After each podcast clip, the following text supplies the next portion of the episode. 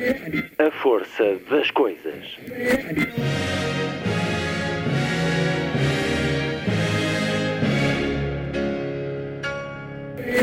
Welcome to the 109th last night of the proms.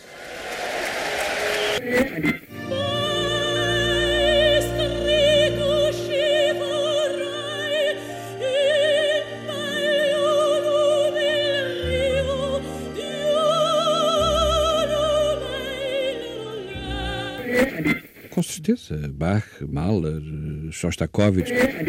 Um programa de Luís Caetano.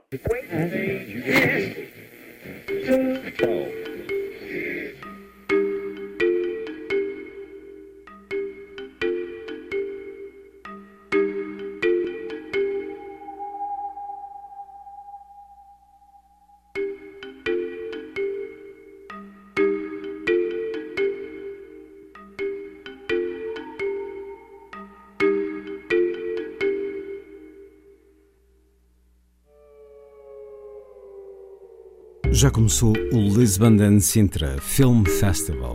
É o principal festival de cinema no nosso país, mas convoca também as outras artes, a música, a literatura, as artes de palco, o pensamento, o debate. Começou com um símbolo da perplexidade e das interrogações da humanidade. O filme 2001, Odisseia no Espaço, de Stanley Kubrick, até dia 25. Há uma vasta proposta para vivenciar a sétima arte, os filmes que venceram os festivais deste ano de Berlim, Veneza e San Sebastián, também as películas de Wong Kar-wai, o cineasta de Hong Kong, que foram restauradas e são pela primeira vez no mundo apresentadas, cinco delas em Lisboa, no Le Fest. Também os filmes de Paul Thomas Anderson. O novo projeto de Pedro Almodóvar, A Voz Humana, com Tilda Swinton. Viggo Mortensen vai estar em Lisboa ao longo destes dias para apresentar o seu novo filme. Temos também a oportunidade de ver os trabalhos de restauro da Cinemateca Francesa, uma das vertentes mais extraordinárias desta instituição e de outras mundo fora. Filmes em competição que serão projetados, alguns deles pela única vez no nosso país, e vão acontecer debates à volta do cinema e um simpósio sobre o mundo das artes e da cultura no pós-pandemia.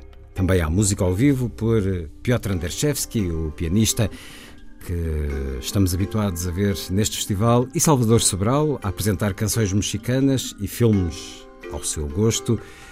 E ao entrar e sair do Cinema Nimas ou do Teatro Tivoli em Lisboa ou do Centro Cultural Olga Cadaval em Sintra, poderá algumas vezes cruzar-se com o Nobel da Literatura de 2019, Peter Handke.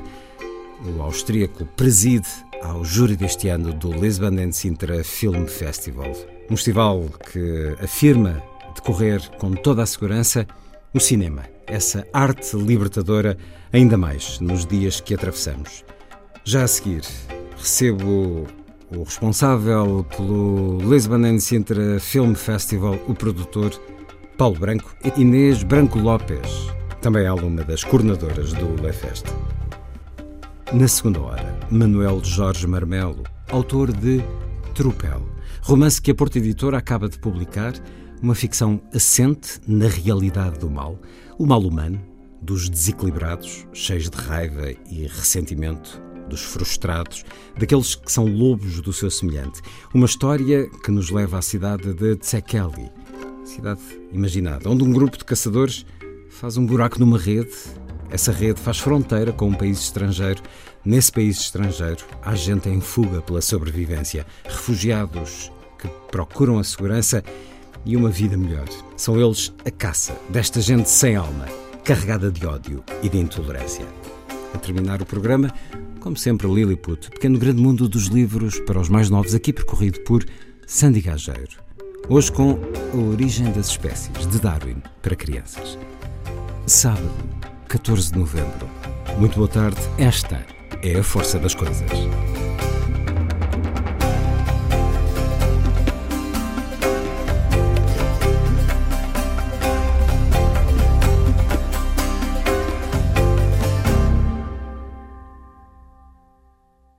Antes da conversa com Paulo Branco e Inês Branco Lopes, música de Shigeru Umbayashi, para o filme 2046 de Wong Kar-wai, ou Wong Kar-wai, não sei bem.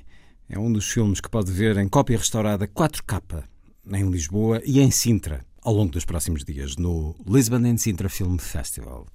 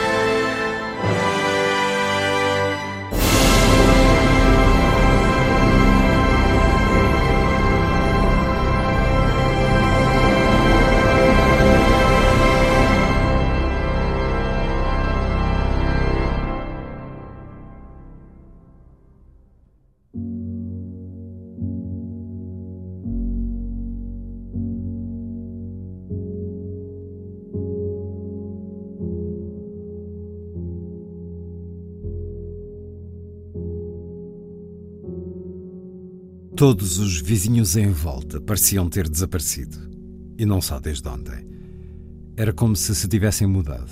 Não só para passar o verão nas segundas residências ou chalés, na província francesa ou noutros lugares.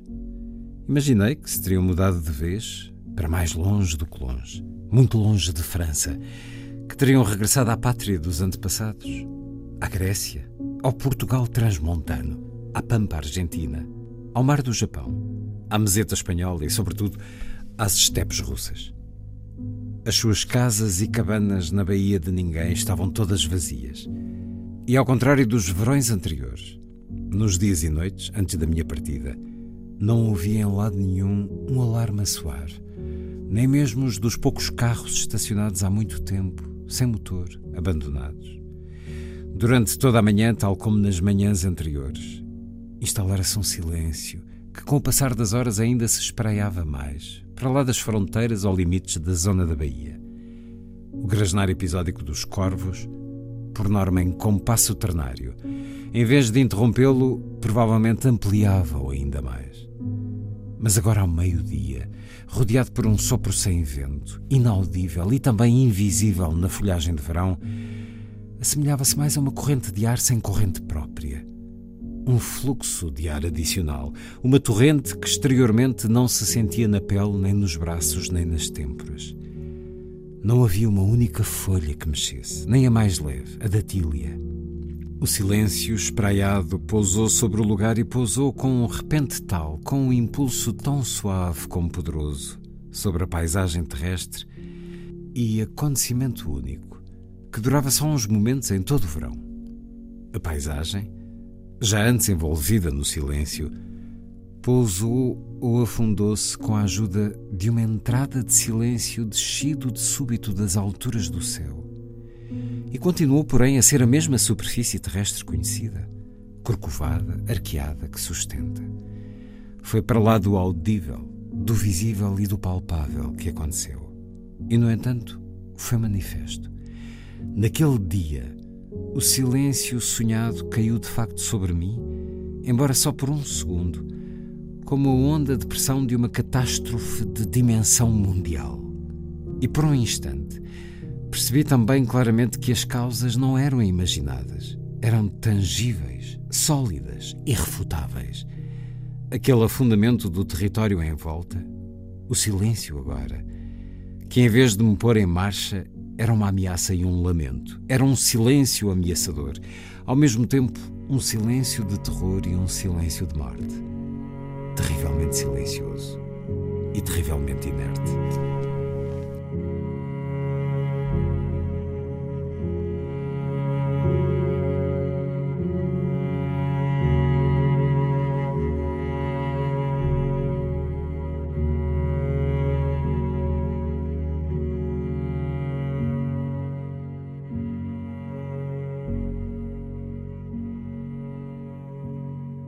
Um certo do romance A Ladra de Fruta.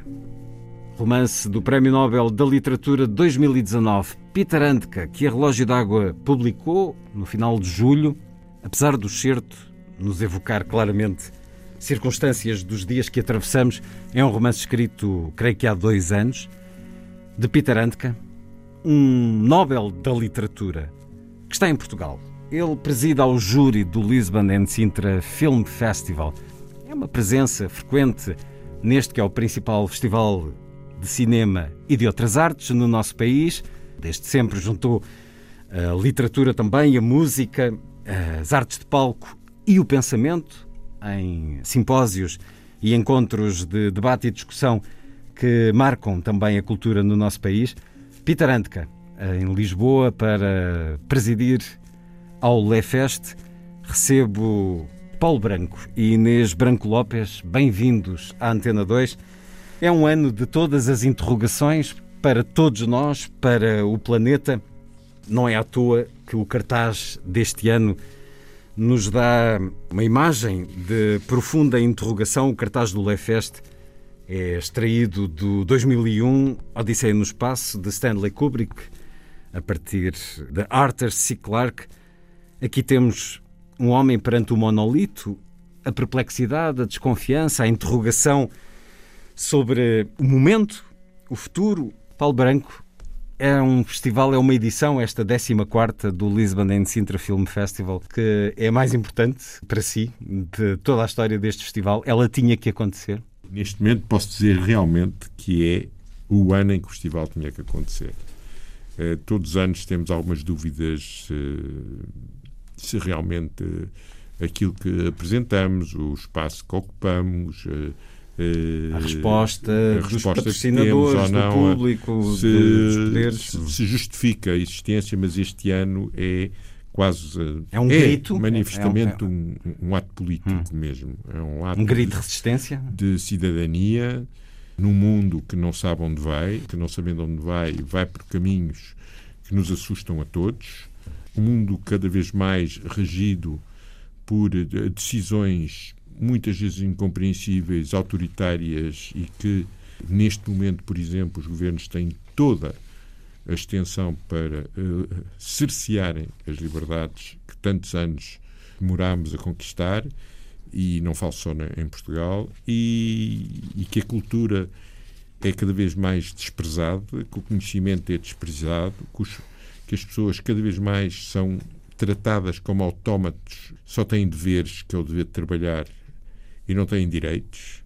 Muitas destas decisões também não se percebe uh, o porquê de umas e, e não de outras, porque o vírus, de uma certa maneira, que realmente existe, a pandemia, que é realmente algo que, eh, que apareceu, o tal inimigo que nós todos nunca pensámos que alguma vez pudesse existir e que, e que existe. Eu tenho a teoria que é o universo que, de certa maneira, se está a revoltar contra tudo o que a gente lhe fez mas que, por outro lado, uh, aquilo que devia ser preservado, aquilo que devia ser desenvolvido, é aquilo que está a ser cada vez mais uh, proibido, porque cada vez mais há esta tentativa que, que as pessoas uh, se, se tornem amorfas a todas as decisões que possam vir e que possam diretamente intervir na vida dela. Há uma série de reflexões que farão parte certamente de uma das componentes deste ano do LEFest, o simpósio com a temática As Artes e o Público no mundo pós-pandemia. Já vamos falar dele mais em concreto.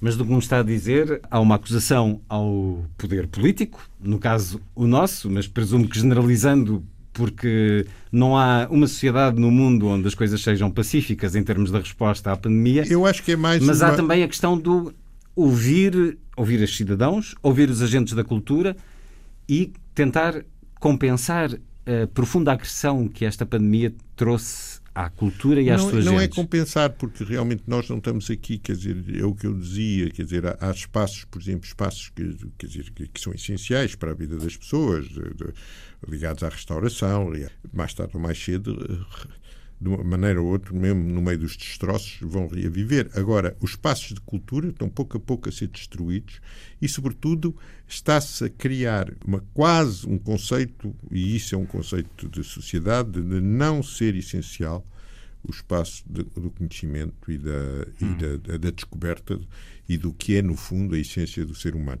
Uh, é isso, é mais um problema, não é político, é mais um problema de sociedade e de concepção de sociedade que eu. E, portanto, o festival este ano, passando agora a coisas mais concretas, porque eu não sou filósofo, nem pretendo ser, sou simplesmente um cidadão que, de uma certa maneira, uh, tenta refletir e tenta revoltar-se. O festival, para nós, era extremamente importante e estamos felizes, orgulhosos, porque temos um, conjunto de ofertas que penso que transmitem o que, uh, em termos cinematográficos, de mais importante foi feito uh, no mundo, ajudar a, a, fazer as pessoas perceber que uh, não têm que desistir e, e que têm que continuar se quiserem abaterem-se por terem estes espaços abertos de maneira a poderem usufruir aquilo a que têm direito. Foi mais difícil lidar com a presença de convidados estrangeiros, com a distribuição das projeções e dos eventos nestes novos horários, quais foram os maiores desafios este ano? Os desafios já à partida não eram fáceis, no sentido em que uh, havia menos escolha de filmes porque a produção cinematográfica foi menor. A maior parte dos festivais não existiram uh, durante este ano uh, fisicamente, além de Veneza, praticamente e São Sebastião, os outros não existiram. Nós não queríamos de maneira nenhuma fazer um, um festival que não fosse presencial, não queríamos fazer festival online, porque isso é, penso que, aumentar, se quiser, uh, o isolamento das pessoas. Um, e a vivência cultural a eh, vivência perante cultural, uma tela. E tudo, e, e algum autismo percebe, que, hum. que depois me provoca. E, portanto, nós, para nós era importante ter pessoas e ter filmes. Uh, temos uma escolha de 11 filmes em competição fantástica. Temos a sorte de, de poder mostrar toda a obra do Paul Thomas Anderson, algo que já queríamos fazer há alguns anos. Uh, estávamos sempre à espera que ele viesse, mas achámos que este ano era importante ter uma retrospectiva de um grande cineasta, portanto, temos, uh, avançámos com ela. E no relacionamento que tivemos com o Ancar Way, uh, conseguimos ser o primeiro país no mundo a, a ir mostrar as suas obras restauradas em 4K.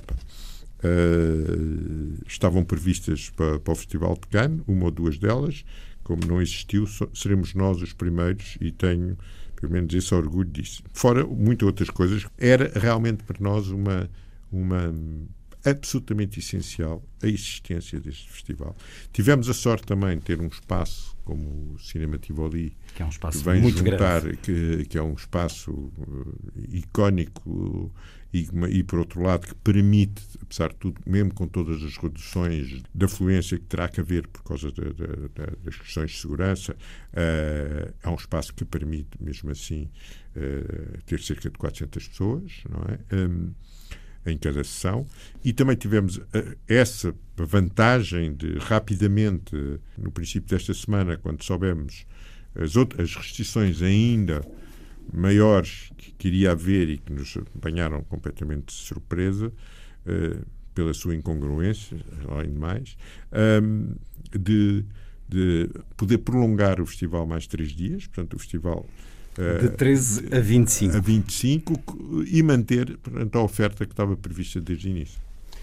Mantendo o cinema Medeia Nimas, o, Tivoli em Lisboa e o Centro Cultural Olga, Olga Cadaval, Cadaval em Sintra. Sintra, Sintra eh, esta parceira de sempre, que dá nome também ao festival, uh, celebrar também através do debate e da discussão, da reflexão, o 25 aniversário de Sintra, Património Mundial da Unesco. Há aqui vários aspectos na programação que já foram aflorados por Paulo Branco.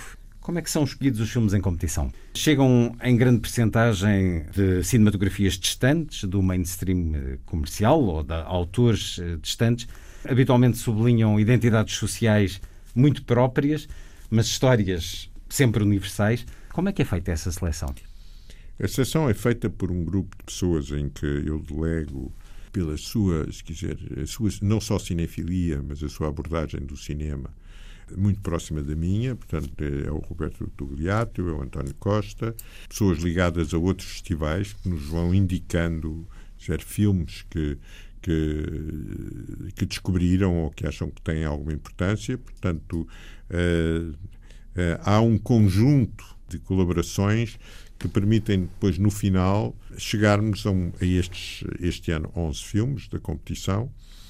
A maior parte deles uh, Alguns deles nunca estrearão em Portugal, outros, com sorte, estrearão, sobretudo aqueles que já estão nas mãos de distribuidores independentes. Há dois ou três que definitivamente não vão, não, não, não estarão em Portugal. Uh, por exemplo, o, o, filme The World to Come, que está na competição, que, vai, que irá diretamente.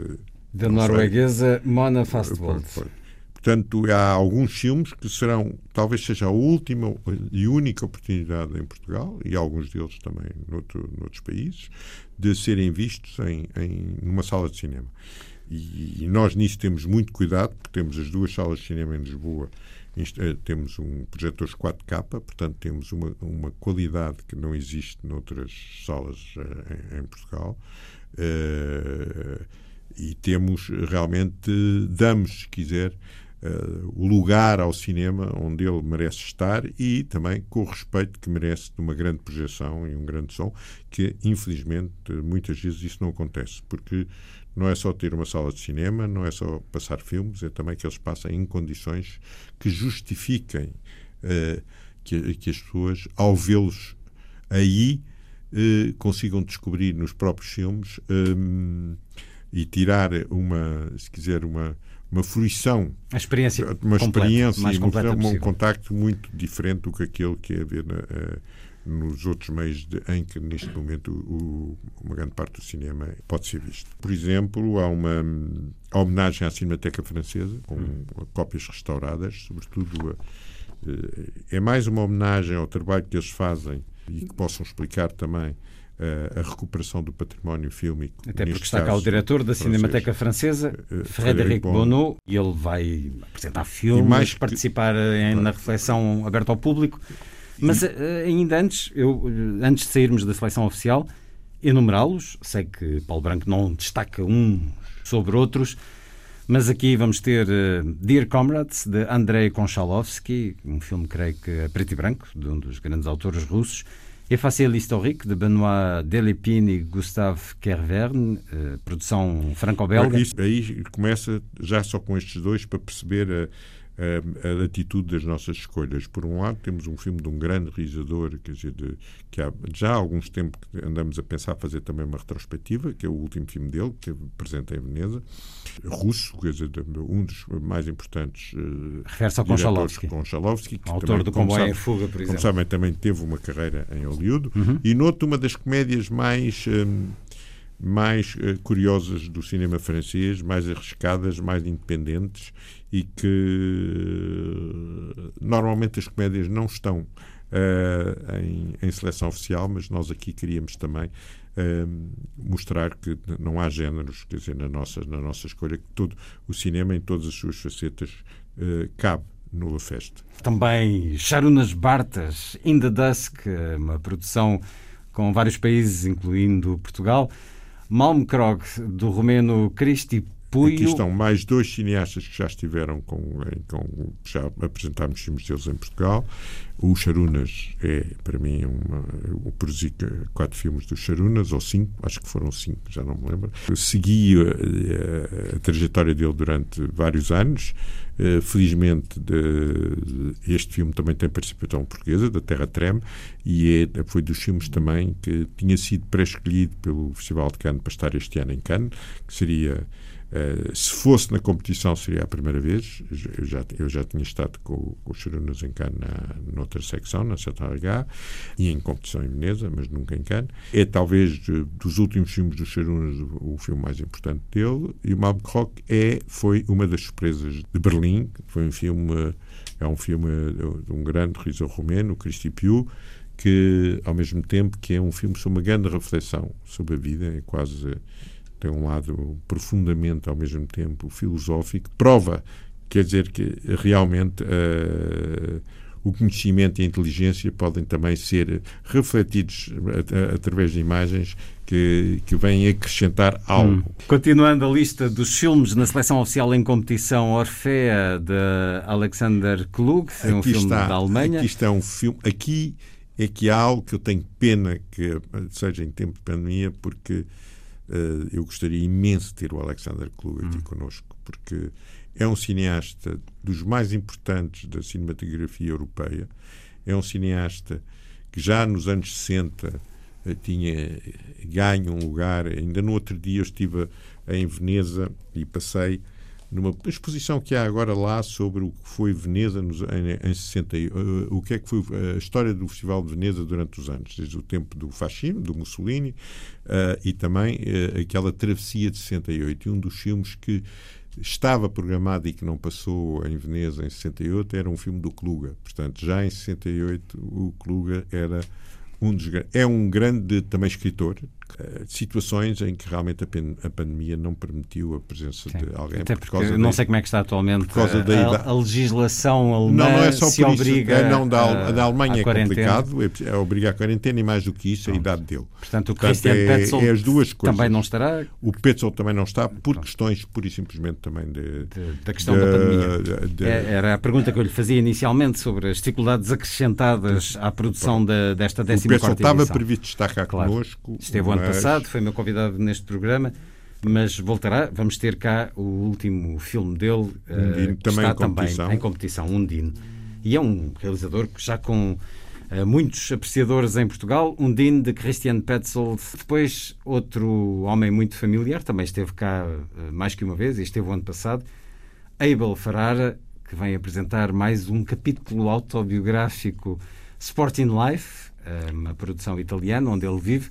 É alguém que está sempre a, a filmar e a trabalhar eh, e é o, e este é um filme eh, que, ele acabou de, de- de- de- apresentar em Veneza e eh, portanto temos dois filmes do Abel Ferrara em Portugal. Temos a o Sibéria que passará fora de competição que curiosamente eu vi com ele em numa projeção privada eh, no Olga Cadaval, porque ele queria mostrar o Willem Dafoe e era a única vez em que eles estavam juntos, foi o ano passado em Portugal, e pediram eh, queriam ver, eh, porque a ver se a mistura estava bem feita, se era preciso corrigir alguma coisa. Portanto, eu fui talvez o, o primeiro espectador do, do, do Sibéria fora eles próprios, e agora o filme depois esteve em, em competição em Veneza, está em Berlim e está aqui connosco, fora competição. E Sporting Live foi o último filme dele e ele não vem por pura e simplesmente que já está a fazer outro filme.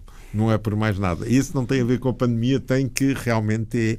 O cinema para ele é alguma coisa que está sempre a fazer e está sempre a refletir isso o que se passa à volta. E isso é que dá-lhe esta dinâmica aos filmes dele e, eh, e este, este questionamento permanente que ele faz, quer dizer, que por exemplo no Tomaso, que era fantástico, quer dizer, e, há- e que ne- neste, no Sporting Life também eh, acho que as pessoas vão ficar extremamente, eh, sobretudo aqueles que gostam do Abel Ferrara, vão descobrir mais um opus do Abel Ferrara. Da China, The Best Is Yet to Come, título em inglês, eh, Isso de é um filme- Jingwang.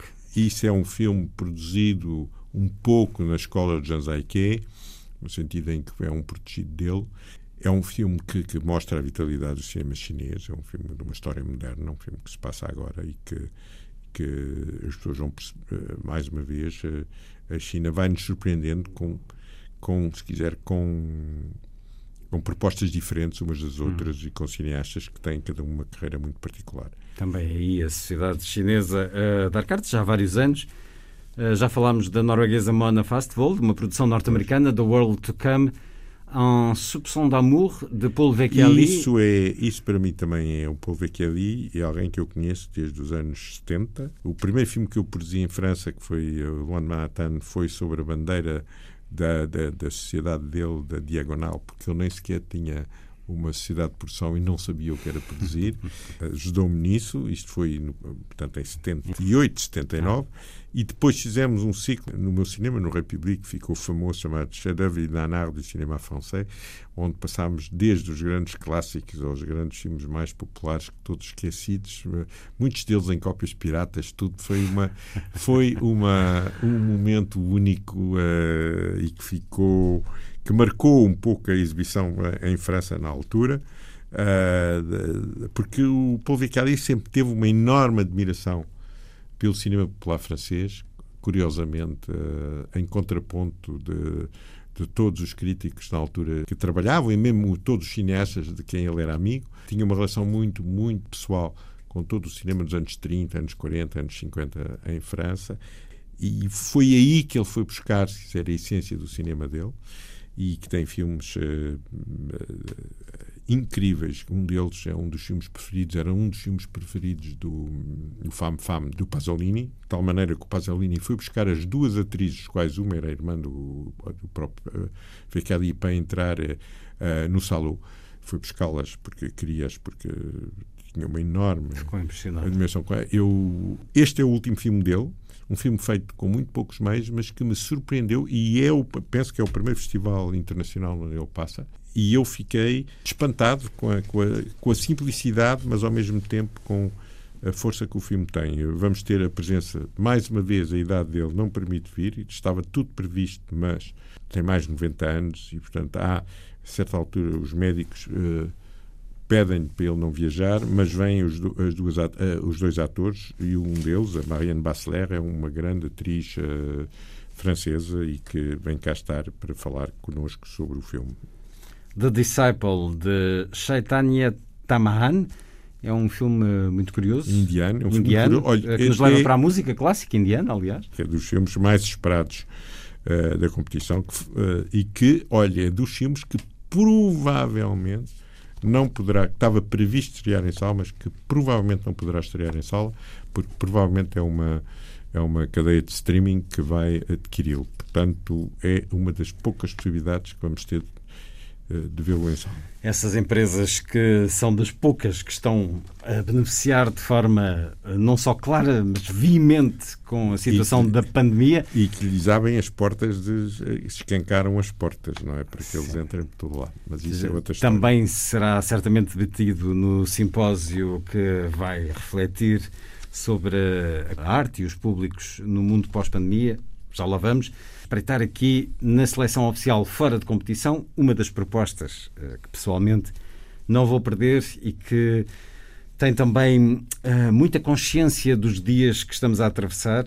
É a que nos vai permitir ver A Voz Humana. É uma produção em inglês da Human Voice, de Pedro Almodóvar, uh, realizado este ano pelo espanhol, que neste período de confinamento foi buscar a obra de Jean Cocteau e eh, que convidou Tilda Swinton, a londrina, que acaba de fazer 60 anos, para hum, nos dar, depois de Ingrid Bergman, de Anna Magnani ou Simone Signoret, Tilda Swinton agora neste monólogo que aqui vai assumir uma outra perspectiva, ou não fosse Pedro Almodóvar quem é, mais do que o lamento, há aqui qualquer coisa de vingança. Pedro Almodóvar, que neste período de confinamento escreveu mais uh, duas curtas, uma intitulada Estranha Forma de Vida, é um western, e outra que descreve um mundo sem cinemas.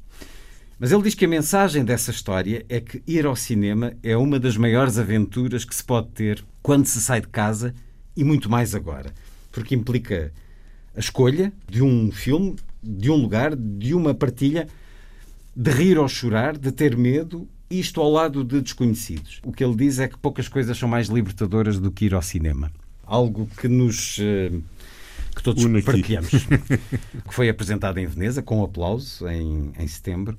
Agora vamos poder vê-lo no Le Fest e vamos ter uma entrevista também uh, Entre, em, com a Tilda gravada com, com, ele. com é. Tilda Swinton e ele. e ele. Poucas coisas são mais libertadoras que o cinema. Esta ideia absolutamente fundamental. Inês Branco Lopes, mais uma vez este ano, este ciclo temático, Os Olhares em Confronto, em que a curadoria está a seu cargo, uh, juntamente com Alexei Artamonov e Denis Rutsaev. Já sabemos de outros anos que são jovens, que o Paulo Branco conheceu num festival na Sibéria. Com a, assim, com a Inês. Com a Inês e que lhe mostraram saber mais de cinema do que do muita que gente que conhece. Ora, e este ciclo temático, Os Olhares em Confronto, traz-nos uh, uma série de filmes mais ou menos conhecidos, uh, mais ou menos esquecidos. Os esquecidos, os olvidados de Luís Buñuel, aqui estão.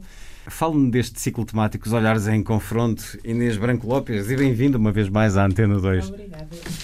Então, este ciclo temático parte de uma compreensão do cinema como as imagens cinematográficas como ferramentas para reproduzir dinâmicas de poder numa sociedade e reproduzir um olhar hegemónico. Então, a partir daí, dessa concepção e para pensamento sobre o cinema, nós queríamos fazer uma, um ciclo para homenagear todos os filmes e as pessoas que tentaram se liberar dessas dinâmicas de poder e além criar uma, um novo olhar, criar uma nova linguagem e criar uma nova, sim, uma nova linguagem cinematográfica mais liberada, digamos. E hum, é esse olhar que nós, é, nós somos nós, que é a Belux, por exemplo, que é uma teórica muito importante, que ela considera isso como olhares em confronto, que são olhares que se confrontam uh, com a posição hegemónica hum, e. Que se revoltam, que, que se, rebelam. Que são, uh, como tal, actos de resistência. Hum. Muito em particular ao olhar masculino do cinema? A questão do olhar foi teorizada no cinema, primeiro, muito de um ponto de vista feminista.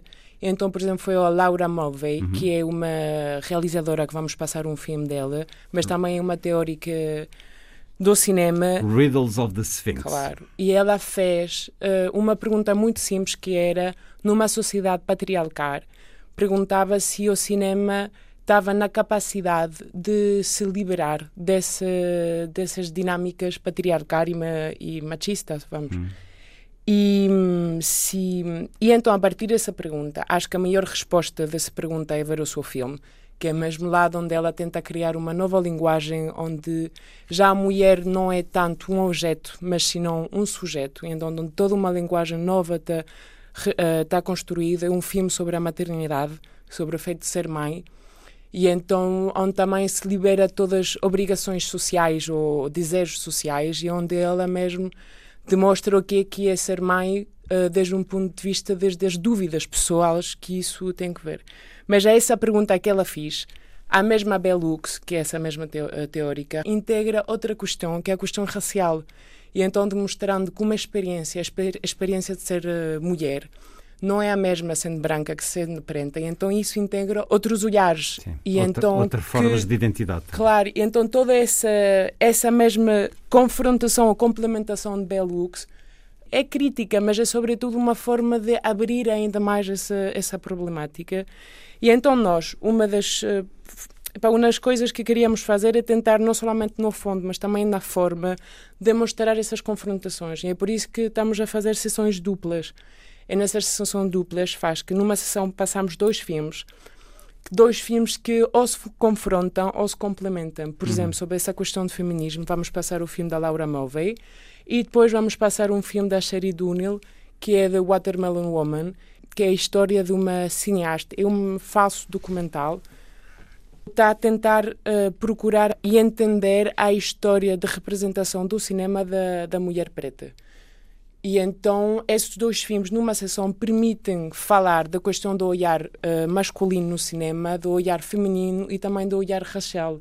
Então é o que tentamos fazer isso com todas as sessões, sempre pôr dois filmes que se confrontam, que se complementem. Cada parelha daria para uma conversa desenvolvida, claro. ela poderá acontecer quando for projetada. Ciclo temático Os Olhares em Confronto no Lefest. Uh, dizer, como sempre, que Está tudo no sítio da internet do Lisbon and Sintra Film Festival. Todos os horários, os locais, clicando no filme, a descrição, o trailer, se houver, e a possibilidade de adquirir logo o bilhete. A vossa escolha, por exemplo, esta, Os Esquecidos de Buñuel com The Vampires of Poverty de Luís Ospina. E vamos ter Jean Genet, Un d'Amour, eh, com Pinochet Porno de Hélène Cantor. E o encerramento é com Manuel de Oliveira, Moncá, a partir de José Régio e Samuel Beckett, e também do livro de Jó, eh, da Bíblia, e o, o Moncado de Manuel de Oliveira, o meu caso, complementa-se com filme de Samuel Beckett. Diga-me sobre este encontro. E isto é o mais difícil. Ah. Mas também é o mais interessante, por isso Sim. que hemos posto no, como ferramenta. Moncá é o filme, fazem desde o meu ponto de vista, parte da questão do olhar, mas que tem que ver com a relação de poder entre o realizador, o isso não cá mais, hum. mas o realizador, o filme e o espectador. Então toda essa relação que se cria, o, o filme uh, Moncada Oliveira é como uma, um, um experimento, um experimento que ele fez, que é uma que tem que se ver, é difícil explicar o filme. Mas a ideia é mesmo isso sobre a questão do olhar e da relação entre o realizador, o, o filme e o espectador. E como é que isso se cria, como é que se descreve, etc. É o filme do Beckett. Hum. Não é só, há uma das razões, mas não é a única, porque o, no Moncá também é tirado de um, de um teste do Beckett, e então há aí lá, do, todo no filme do Moncá, uma, uma reprodução do seu teste. Mas o filme do Beckett é o filme que ilustra, acho, de maneira mais poética, mais surrealista, com a imagem cinematográfica, a questão do, da violência do olhar e dessa búsqueda do olhar e dessa búsqueda contínua e ao final não vou contar o filme porque vai ser. Mas agora gostava de contar uma história com o Moncai nessa relação com o espectador que o filme, a certa altura, o Manel Oliveira o, tinha uma relação com o Festival de Veneza muito forte e o Jean-Louis Girondi telefona-me, que era na altura o diretor, e diz: Ó oh, Paulo, eu, eu, já sei que estás a acabar um filme com o Manuel Oliveira, eu quero abrir o Festival de Veneza com o filme do, do Manel, com o Monca. E eu disse-lhe, mas ó oh, Jean-Luigi, não, não quero dizer, não, não, não, é um filme do Manel, eu abro o festival com o filme. E eu disse-lhe, desta vez peço-lhe para, para vir ver o filme, porque eu não tomo a responsabilidade sozinho. Não é que o filme não seja absolutamente extraordinário, como é, para quem, quem vir vai ficar surpreendíssimo, que ainda por cima é um filme raríssimo do Oliveira. E, um, e que, mas vem cá, vê o filme porque não quer assumir responsabilidade sozinho. E ele viu o filme e escolheu o filme. Portanto, nós chegamos a Veneza para a estreia do filme e um filme de estreia de um festival como o de Veneza é um filme que tem uh, as honras uh, de, de, de todos, da comunicação da, social, da imprensa, da coisa. E esse, isso também da indústria. Portanto, hum. lembro-me perfeitamente de um, do, almo, do almoço, do, antes da passagem do filme, em que todos, quer dizer, o diretor da RAI, o diretor da, sei lá, da Cinecittà, todos vinham, vinham-nos congratular para irmos abrir o festival e tínhamos que falar com eles depois e tínhamos que... E, e de repente dá-se a sessão de abertura e está presente o Giulio Andriotti, na altura Primeiro-Ministro, está, está, presente a, a, a Gina Lollobrigida, porque passava antes uma curta-metragem do Orson Welles com a Gina Lollobrigida, sala cheia, dois mil lugares. E, o Manel, eu e o Manel já estávamos preparados para uma reação que fosse, quer dizer, bom, um pouco Austera. estranha. E, e realmente o que aconteceu foi que das duas mil pessoas, pouco a pouco eh, a sala ia se esvaziando, mas com grande respeito, mas esvaziando, esvaziando. E no final das duas mil pessoas, iam lá estar que 80 pessoas, 100 pessoas.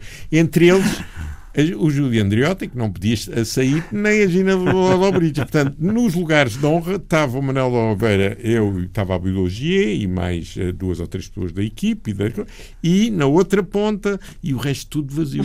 Lógico, durante todo o festival todas as pessoas que nos queriam encontrar, que eu, quando eu ia num passeio, eles passavam para o passeio do outro lado, logicamente. Portanto, é para, para explicar. Uh, é e... o que acontece também com os filmes onde há muitos convites. O, o, convite geralmente às Mas vezes é, é uma filme, é um filme realmente que acho que merece ser revisto porque é, é realmente uma obra do Oliveira uh, espantosa e sobretudo de uma juventude tremenda em alguém com a, com a idade que tinha na altura e que é, é, é, realmente e foi um filme depois que acabou por em França correr uh, estrear e estrear em Portugal e portanto é muito curioso quando, quando tu falas Inês nesta relação com o espectador que realmente é um filme em que a certa altura questiona o espectador. E, e quem for é. continuamente está a questionar o espectador. E, o isso cinema, é fantástico e é. o cinema. E, e o filme do Beckett também é esse questionamento é, perpetual. E que é mesmo um espanto. É, o filme do Beckett termina assim com uma cena de espanto e acho que como dizes tu são dois filmes espantosos no sentido mais neutro do termo. Cada uma destas sessões é a perspectiva de uma descoberta de um momento de encontro com a arte do cinema essa arte libertadora a expressão que mais apetece sublinhar nestes dias e nesta véspera do Le Fest. Há uma coisa que não falámos ainda, que é a última retrospectiva, que é do o Clemen Cogitori. É um jovem mestre das artes não visuais. Não é bem jovem dizem, mestre, ele já tem vocês, 40, tem quase 50 anos, já tem 40 e, e, e, muitos anos. Ah, é jovem. É jovem, apesar de tudo. Eu um, não contesto. Em relação, em relação à minha.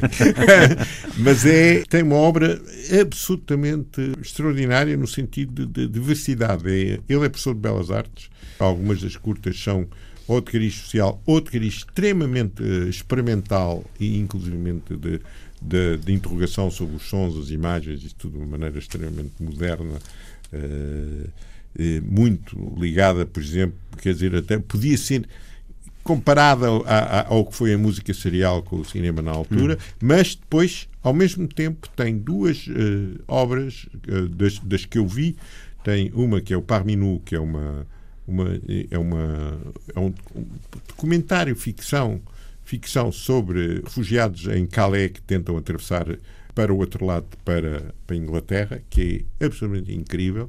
E tem um filme que é o Niciel Niter, que esteve em Cannes aqui há uns anos, e que é um filme que é, uh, é com a mesma temática do filme Catherine Bigelow, uh, o Art Locker é, uh, para mim, muito mais forte ainda que o próprio filme, que eu gosto muito da Catherine Bigelow.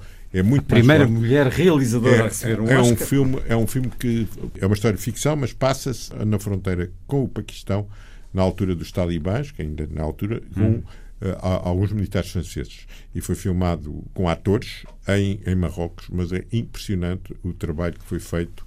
E ele vai estar connosco, o Clemen Conchitori, portanto é uma oportunidade também para falar com ele. Um dos momentos, uh, vários filmes uh, de Clemen Cogitori, alguns deles projetados às 10 da manhã. O Leifest sempre teve horários uh, matinais. Aqui, mas aqui somos obrigados mas aqui, a ter. Aqui somos, são obrigados a ter. tiveram que recuar as sessões para cumprir o recolher obrigatório, é assim o nome que hum, se pode dar Eu a, acho que a, às novas pensei imposições. nisso. Eu queria lhe perguntar sobre o público e as manhãs uh, no sei. cinema. Como Quer é dizer, que, qual é quer seu- dizer, nós temos a sua manhãs ao fim de semana, temos tido gente, Hum. temos tido muito, eh, mas são filmes clássicos, são os filmes Hum. do Bergman que temos passado. Aqui é diferente. É uma aposta que, que somos obrigados a fazer. Só espero que as pessoas não desistam, que não baixem os braços e que, contrariamente ao, ao que são pedidos, pelo menos possam sair para vir ao cinema, porque penso que aí não haverá grande perigo de qualquer tipo de contaminação. Pelo contrário, eu penso que o vírus deve ter medo do conhecimento, portanto, eu penso que estará muito longe das salas de cinema, das salas Bom, de cinema que nós eh, esperamos. n- Nós já conversámos eh, sobre o cinema eh, em plena pandemia. Aqui a questão é, é sempre a mesma: é, as pessoas estão de máscara e no Leifest não há pipocas. Portanto, há as nada. pessoas não tiram, não tiram a máscara Eu para não comer sei. pipocas, não há aerossóis a circular. Nós temos tido uma adesão enorme. eh, ainda ainda eh, no fim de semana passado, o Leopardo voltou a esgotar. Temos tido uma adesão ótima e, portanto, tem sido absolutamente incrível. Eu também queria anunciar outra coisa, que é que vamos. O festival não para. Portanto, isto é um festival presencial, é um festival com pessoas, é um festival com tudo. Mas não vamos deixar as sessões eh, eh, sábado e domingo, eh, as tardes sábado e domingo, sem, sem, sem tentar cativar os espectadores. Outra- nessa maneira, uma maneira mais digital. Portanto, vai haver duas, duas iniciativas que é, eu estou a anunciar em primeira mão, que é uma um pouco a continuação da, eh, da quarentena eh, Cinéfila. cinéfila. Que Quer dizer que na Medeia vão ser, de- na sua relação com o festival vão eh, passar momentos e conversas que tivemos com grandes cineastas e grandes autores, entre o Cronenberg, Coppola, eh, com o John Berger, que acabou, infelizmente, eh, de de nos deixar já há um ano, eh, mas a sua companheira deixou-nos agora há três dias. Acabei de, tenho aqui na mão o mais recente livro dele no nosso país, fotocópias eh, de John Berger, Pronto. que tive Portanto, vamos passar essas de coisas, poder vamos conversar passar alguns filmes eh, como a seguir ao tet, ao, ao, à, à conversa com, ah, com o Francis Ford Coppola, vamos passar o Tetro, a seguir à, de, Hum. à do Cronenberg, o Cosmópolis, aqueles que podemos passar, que temos direitos e que Claro. podemos passar durante esse período. Portanto, no sítio da internet, no, da gratuitamente. Medeia. E na do site do festival e no Facebook do festival haverá em direto eh, do sítio onde vamos estar, nós, sábado e domingo, conversas com os membros eh, do júri ou as personalidades que lá estarão. Eh, portanto, as reflexões e conversas que vamos partilhar em direto com, com, com as pessoas no Facebook. pode-se ter o Com festival em a- casa. Eu espero poder fazer uma com o Peter Hanke, fazer uma com, com, eh, com os curadores do, do ciclo Confronto do Olhar, fazer um, com uma grande conversa com o Bruno Mossanjan, por exemplo, porque uma das. No, no ciclo, quer dizer, na- nas artes e a pandemia, a música vai ter um papel preponderante, com o Bruno Mossanjan e com o Piotr Anderzewski, falar talvez sobre a situação na Polónia com a Agnieszka Holland e com, com o Piotr Anderzewski, porque a Polónia neste momento é o exemplo daquilo que não devia ser a Europa. Cada E vez, que- cada vez com mais contestação. cada mais com, ah, e, e, e, portanto, vamos aproveitar esses sábados e domingos e a disponibilidade que vamos ter para partilhar com um, os, eh, o, o- quem quiser, quer dizer, quem nos seguir. Portanto, esse programa vai ser anunciado, eh, portanto, já, eh, Já estará à última disponível. hora, mas vai ser anunciado para, para, o cumprirmos fielmente e hum, com horários precisos, isso tudo, portanto, é algo que É, é um foi grande apoio. inventado eh, agora. O festival Nestes faz, dias. eh, faz até, até ele começar, mesmo durante a sua Quantas vezes isso não aconteceu já, com as suas provocações aos convidados para nos darem, se darem de outra forma até do que é expectável. Em relação a, ao Bruno Monsanjon, a projeção de Conversation avec uh, Menuhin e a Rudy Menuhin, o grande violinista, é dia 23 às 11 da manhã no Nimas. É um dos momentos musicais em tela mas vamos ter também uh, Piotr Anderszewski. Piotr vai tocar no Cinema Tivoli, no simpósio, a pandemia e, a, e, a, e o, o pós-pandemia na, nas diversas artes. Vamos ter várias conversas e vários momentos, penso que são importantes. Um deles é sobre a música, com um dos vossos colaboradores, o Martim Sousa Tavares, o Pedro Brunhosa, o Piotr Anderszewski e o Bruno Monsanjão. E o uh, Piotr vai tocar aí Uh, eu já sei que vai tocar uma das sonatas de Beethoven. Uh, Nos 250 não anos. qual, porque ele está hesitante entre uma e outra. E vai tocar também Bach. A seguir, no sábado, a primeira vai ser sobre a moda, aproveitando, portanto, a abertura de, de da retrospectiva do Paul Thomas Anderson, que passa a linha fantasma, com a Constança Intrude e com a Eduarda Amundanza, sobre se há reflexos na moda do, do pós-pandemia. No domingo vamos ter essa discussão a partir da, da passagem da Carrosse d'Or do, do Renoir. Vamos ter uma discussão sobre as artes perfumativas e aí temos uh, o Neville Wakefield, o Tiago Rodrigues, o Rui Horta, o Bernard Marcadet e a Marie-Laure Bernardac, que vão todos estar presentes nessa conversa sobre também o que é que se pode, no dia de hoje, falar do que será a relação com o teatro, com as artes performativas, quando esta pandemia uh, nos deixar. E vamos ter na segunda-feira, aproveitando também a presença da Daniela Arbi, a passagem do filme uh, O Passion Simple, que é uma, uma adaptação da Annie, Uma Paixão Simples, que é a adaptação de um texto da Annie Ernaux, que devia estar connosco, mas isso por uma questão é uma senhora já com então, alguma idade. Mas, mas teve um, um, problema de que não permite deslocar-se. Uma paixão simples que acaba de sair numa nova edição na coleção miniatura dos livros do e Brasil, onde ser... foi publicada há mais de uma década. E, e vai haver uh, uma leitura pela Catarina Valenstein e também uma conversa com alguns dos nossos escritores sobre uh, o que será o pós-pandemia para a literatura. E, e na terça-feira temos, como uh, anunciado, uh, sobre a música com o concerto do Piotr. Olhando diversas artes, de facto, uma das áreas da sociedade, uma das áreas da humanidade mais em perigo, mais uh, vacilante com os efeitos da pandemia, são várias, mas esta é sem dúvida uma delas, sem o dinheiro dos bilhetes, da publicidade, programas institucionais, de aluguer de é salas, é... sem mecenas. A cultura, este é um dos aspectos da, da pandemia. Depois há, há a questão que já vinha antes da pandemia, do digital, aquilo que o digital retira à cultura, também acrescenta, claro, mas vimos ao longo destes meses músicos a tocarem direto nas redes sociais, a disponibilização de conteúdos em arquivo, eh, há transformações a acontecer, com várias instituições a apostar na programação online, disponibilizando o que é bom, mas por outro lado acentuando essa forma de vida que já se estava a incrementar, em que as pessoas estão ligadas ao ecrã do telemóvel ou do, ou do, computador, já não é um prático complemento, é uma forma principal de vivenciar a cultura e tivemos números, tivemos números da Netflix que estão a atingir patamares estratosféricos, tanto a nível do país como do mundo. O trabalho artístico é um trabalho precário. O problema é que, que, com tudo isso, as pessoas deixam de refletir. As pessoas passam a ser eh, consumidores como são consumidores de pipocas. Quer dizer, pura e simplesmente estão lá amorfos cria-se cria um autismo, quer dizer, de, eu, e, as pessoas deixam de, de, de, comunicar, de falar, de trocar experiências, cada um. Uh, porque nós aprendemos, a nossa aprendizagem é, é, diária, mas no contato com os outros, não é sozinhos.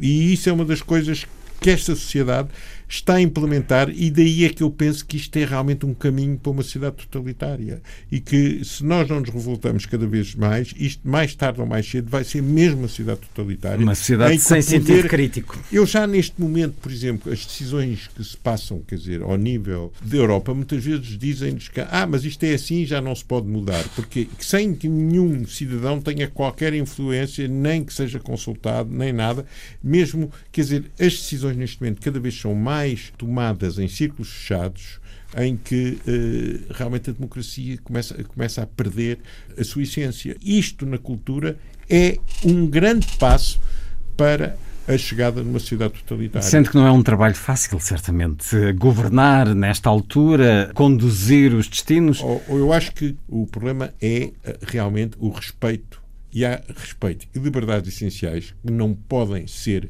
nunca afetadas. As pessoas ficam em casa se ainda por cima as televisões pudessem oferecer outras coisas que aquelas que, que, que, nos oferecem, talvez fosse outro, outro fosse um motivo. De... Eis uma discussão importante a ter e que não se tem.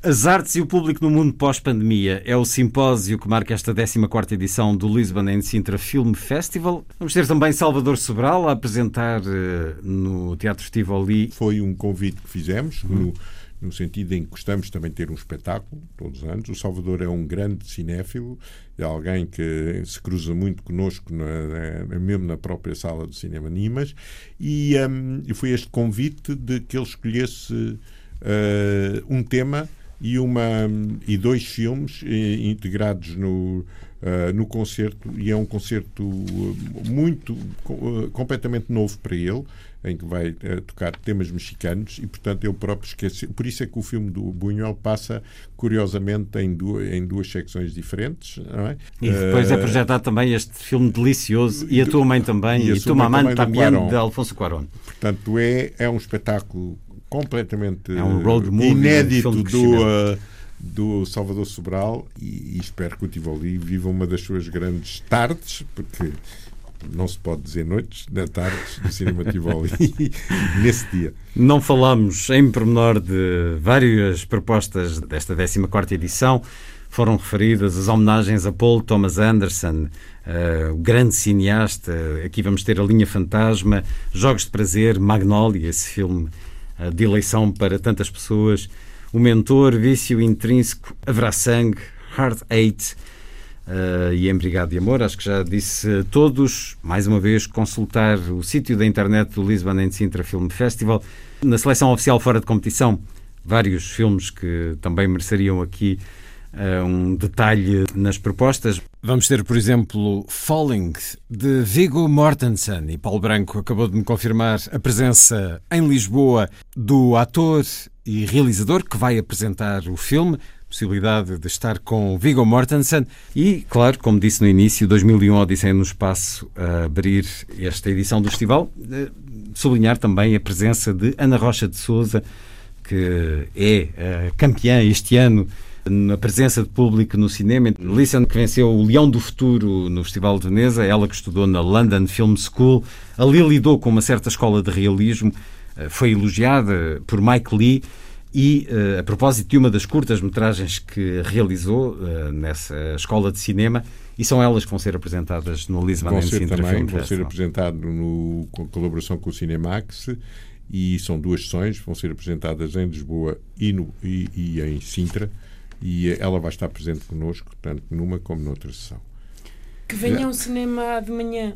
Venha ao cinema. É Pode-se dormir depois da manhã. Não, Quem sabe? Que... Ou durante o filme, também é muito bom. É, é, começar não um é dia com um grande ofensivo. filme, acho que é uma ótima maneira de começar o cinema. Começar o dia com um grande filme, não sabe o bem que lhe fazia. Começar o festival com 2001 Odisseia no Espaço, essa dança de naves e estações espaciais ao som do Danúbio Azul. É um filme para a eternidade, é um filme da perplexidade e da interrogação sobre o futuro.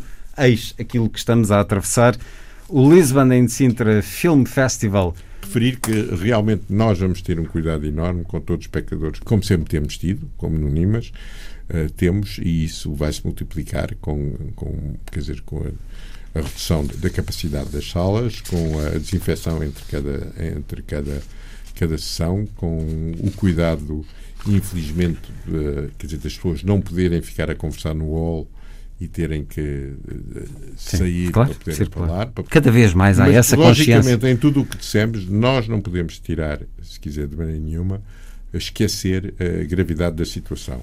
Não é isso que nós queremos. E há que viver. Há que viver a cultura com precaução, com cuidado, com máscara, mas vivenciar a cultura. A cultura que vai ter também este concerto pela Orquestra Municipal de Sintra, Dom Fernando II, música de cinema no Centro Cultural Olga Cadaval. Será E também, o encerramento e o- o- uma reflexão sobre o 25º aniversário de Sintra, Património Mundial E do eu acho que é importante esta reflexão, porque realmente uma das coisas que foi que, que a certa altura, eh, quer dizer, que eram, que eram muito complexas, era a i- eh, esta noção do património e a relação do património com a vivência das pessoas eh, nas próprias cidades que ganharam esse estatuto. A demografia, a maneira como se vive com, com os estrangeiros, eh, eh, com os turistas, com isso tudo, a maneira como por vezes as- essas cidades são esvaziadas De identidade. de identidade e penso que é um momento aqui neste momento acho que é um momento para refletir porque é um período em que por motivos infelizmente que, que, que conhecemos em que essas cidades neste momento têm dificuldades enormes porque o turismo abandonou-as mas ao mesmo tempo quando voltar até que ponto não se pode refletir numa modificação Orientação de rumo. uh, de maneira a que não seja aquele Massificação que- aquela que massificação que, tem existido ultimamente. as oportunidades, porventura, que resultarão desta pandemia. Acima de tudo, vem aí a 14 edição do Lisbon and Sintra Film Festival e o cinema. Como diz Almodóvar, e dizemos todos, é um ato libertador para quem, como todos nós, está muito tempo agora em casa, está muito tempo confinado. Grande experiência é sempre o cinema e há muitas e grandes propostas de cinema, mas também de outras coisas, eh, para além da música. Olha, podemos muito bem cruzar-nos com o Nobel da Literatura 2019, Peter Handke, seja no Nimas, no Tivoli ou no Olga Cadaval em Sintra. Inês Branco Lopes e Paulo Branco, muito obrigado por mais esta presença na Antena 2. Obrigada.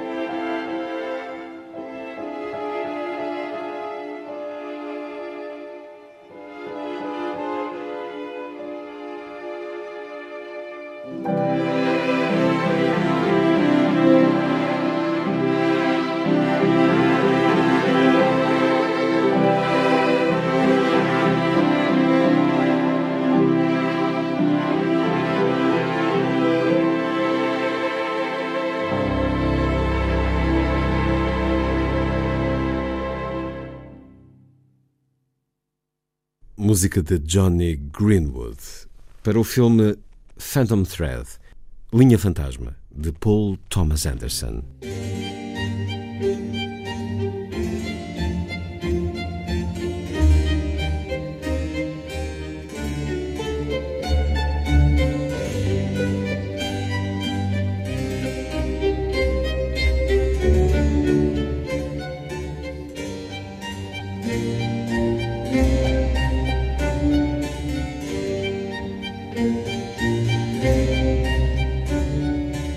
Força das coisas.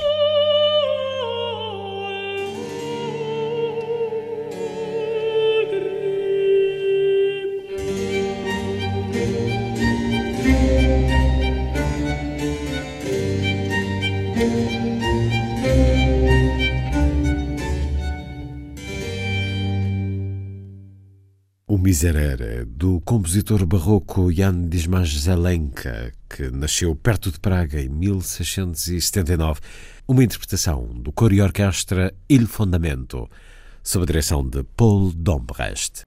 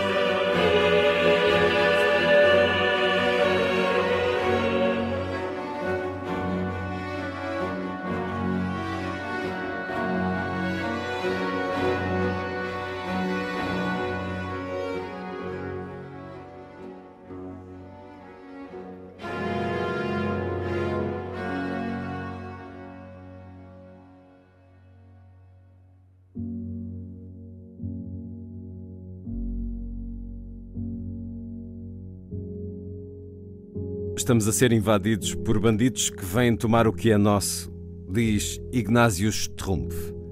Eles trazem a ilusão de um Deus que é contrário ao nosso Deus e costumes que ofendem os nossos costumes.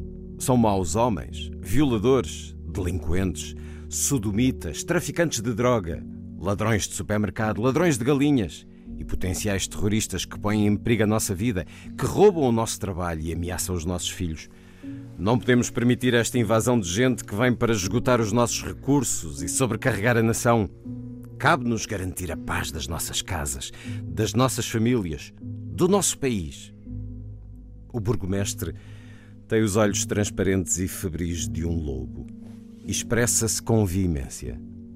Os homens escutam-no em silêncio, reverentemente fixando o chão úmido como se ali mesmo se configurasse um cinema em que as nossas mães, os nossos irmãos e os nossos avós se veem devorados pelo anátema que o suevo anuncia. Foi de Ignatius Strumpf a ideia paradoxal de abrir um buraco na rede, que em teoria nos protege da invasão.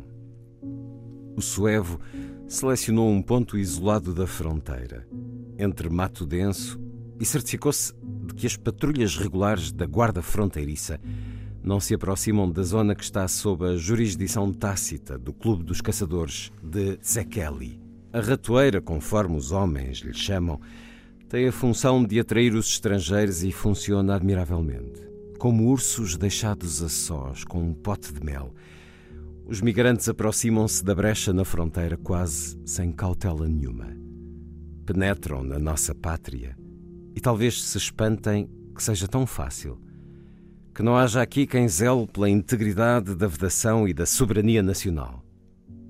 Pode suceder que julguem ter chegado a um país de tolos ou a uma terra negligente, tão abastada e pacífica que não cuida sequer de se defender daqueles que vêm cobiçar a riqueza que temos.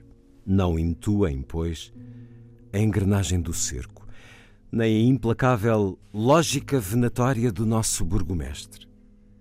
Se acaso são capazes de desconfiar de alguma coisa, não chegam a evitar o risco de irromper na ratoeira e de se deixarem apanhar, naturalmente porque creem que também aqui encontrarão gente ingênua e fraca que lhes providenciará uma manta, um caldo quente e um teto.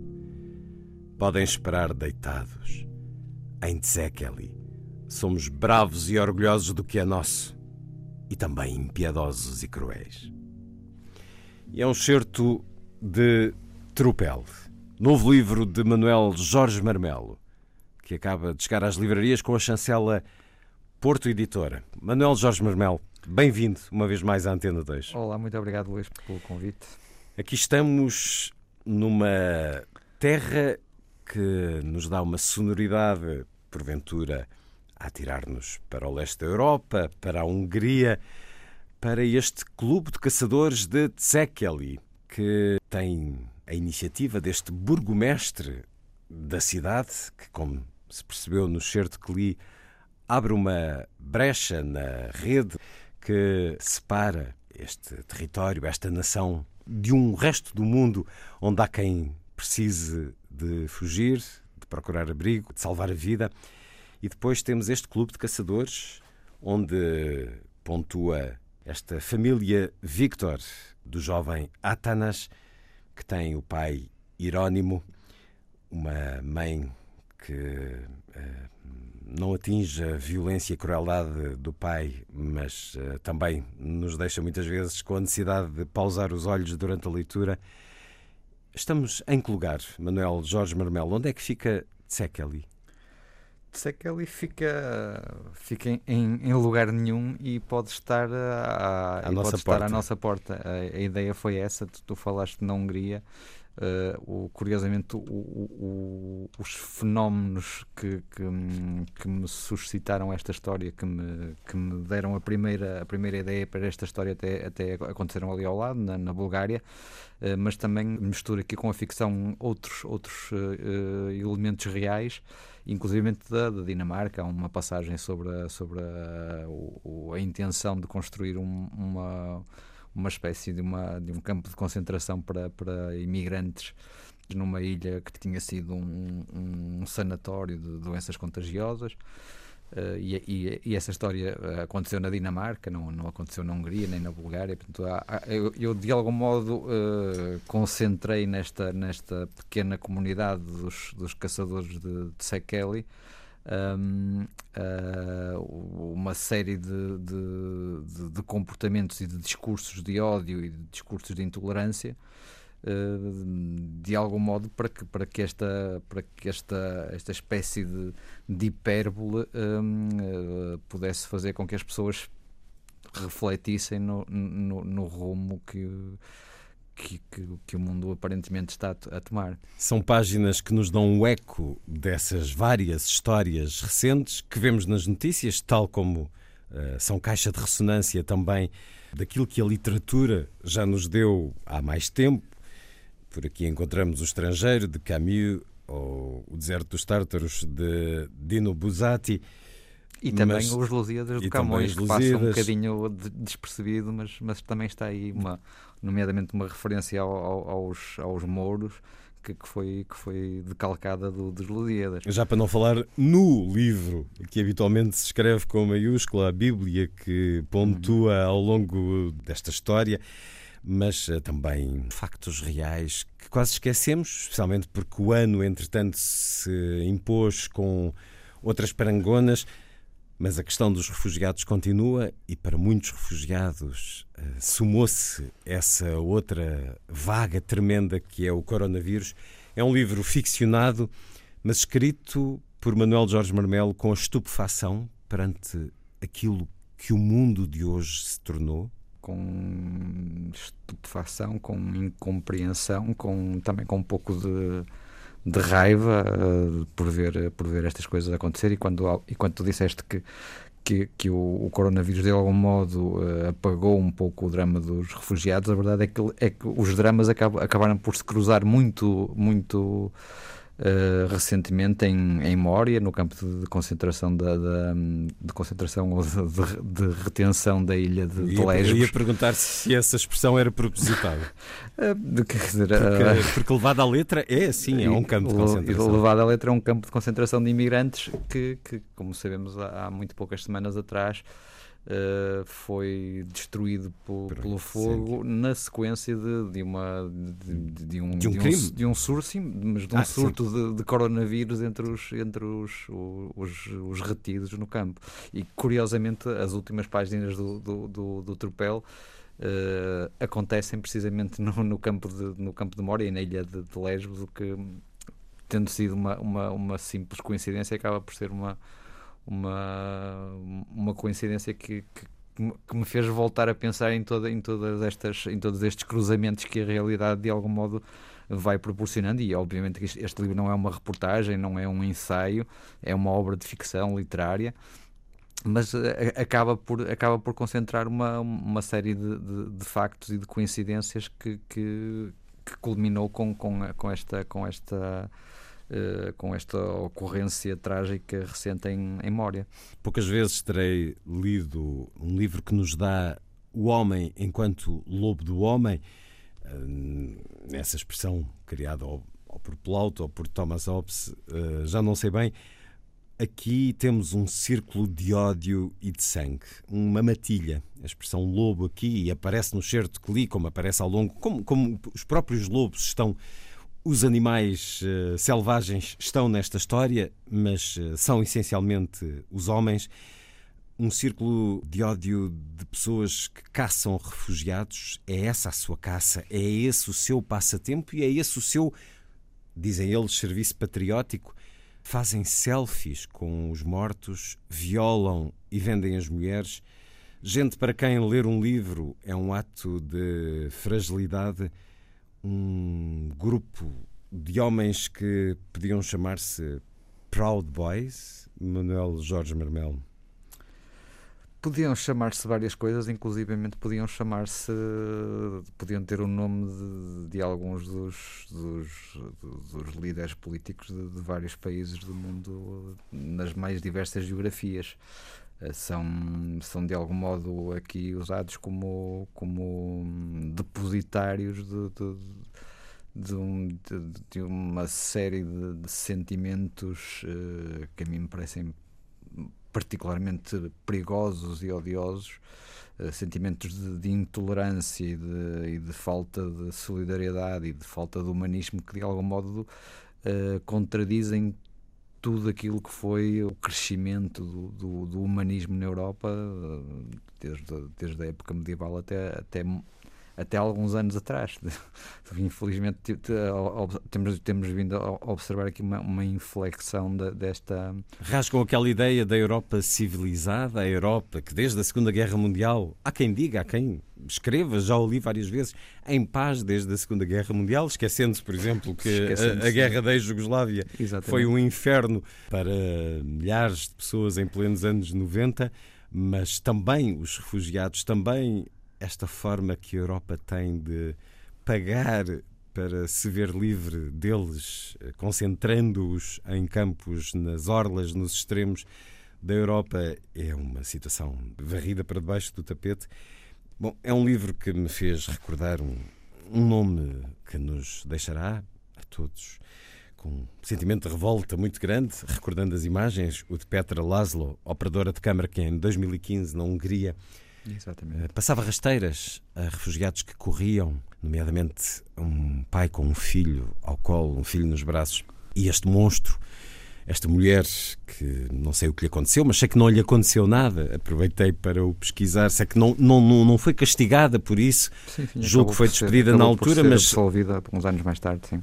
Esta, este monstro que passava rasteiras ou para conseguir imagens mais, julgava ela, uh, importantes, mais significativas, ou, ou, por puro prazer de maldade, é uma das evocações. Uh, das notícias, da realidade que surgem neste livro, mas dizia-me há pouco que uh, partia muito de uma questão na Bulgária. De que se trata?